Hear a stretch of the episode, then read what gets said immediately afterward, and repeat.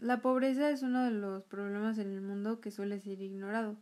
Es así que en Los Olvidados de Luis Buñuel se representa la vida de un grupo de jóvenes y niños de una de las zonas marginadas de México.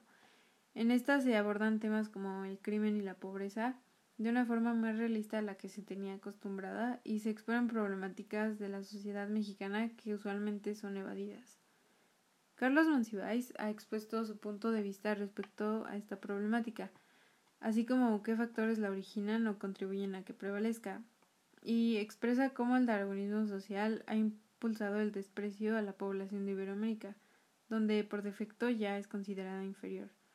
Este orden impuesto se observa en Los Olvidados, donde Buñuel plantea esta problemática a través de las acciones de los jóvenes, e intenta hacer reflexionar al espectador sobre cómo realmente la situación en la que se encuentran los personajes es consecuencia de esta ideología, ya que el ambiente de desprecio e indiferencia que los rodea es un factor que propicia sus decisiones.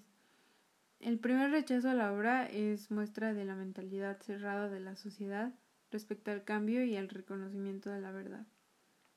Situaciones similares siguen ocurriendo a causa de estos factores ya que ciertos sectores de la población califican de incapaces e incluso ineptos a esta sección. Esto se ve reflejado en tasas de desempleo y delincuencia juvenil. Asimismo, se generan relaciones de superioridad que llevan a la desigualdad y ven a la pobreza como un defecto, y se les juzga a las personas por ello y no por su cualidad de seres humanos con dignidad. La sociedad, al no ser capaz de reconocerlo, está en un supuesto avance que termina siendo un ciclo, ya que si no se hace conciencia sobre el primero, realmente no se está progresando.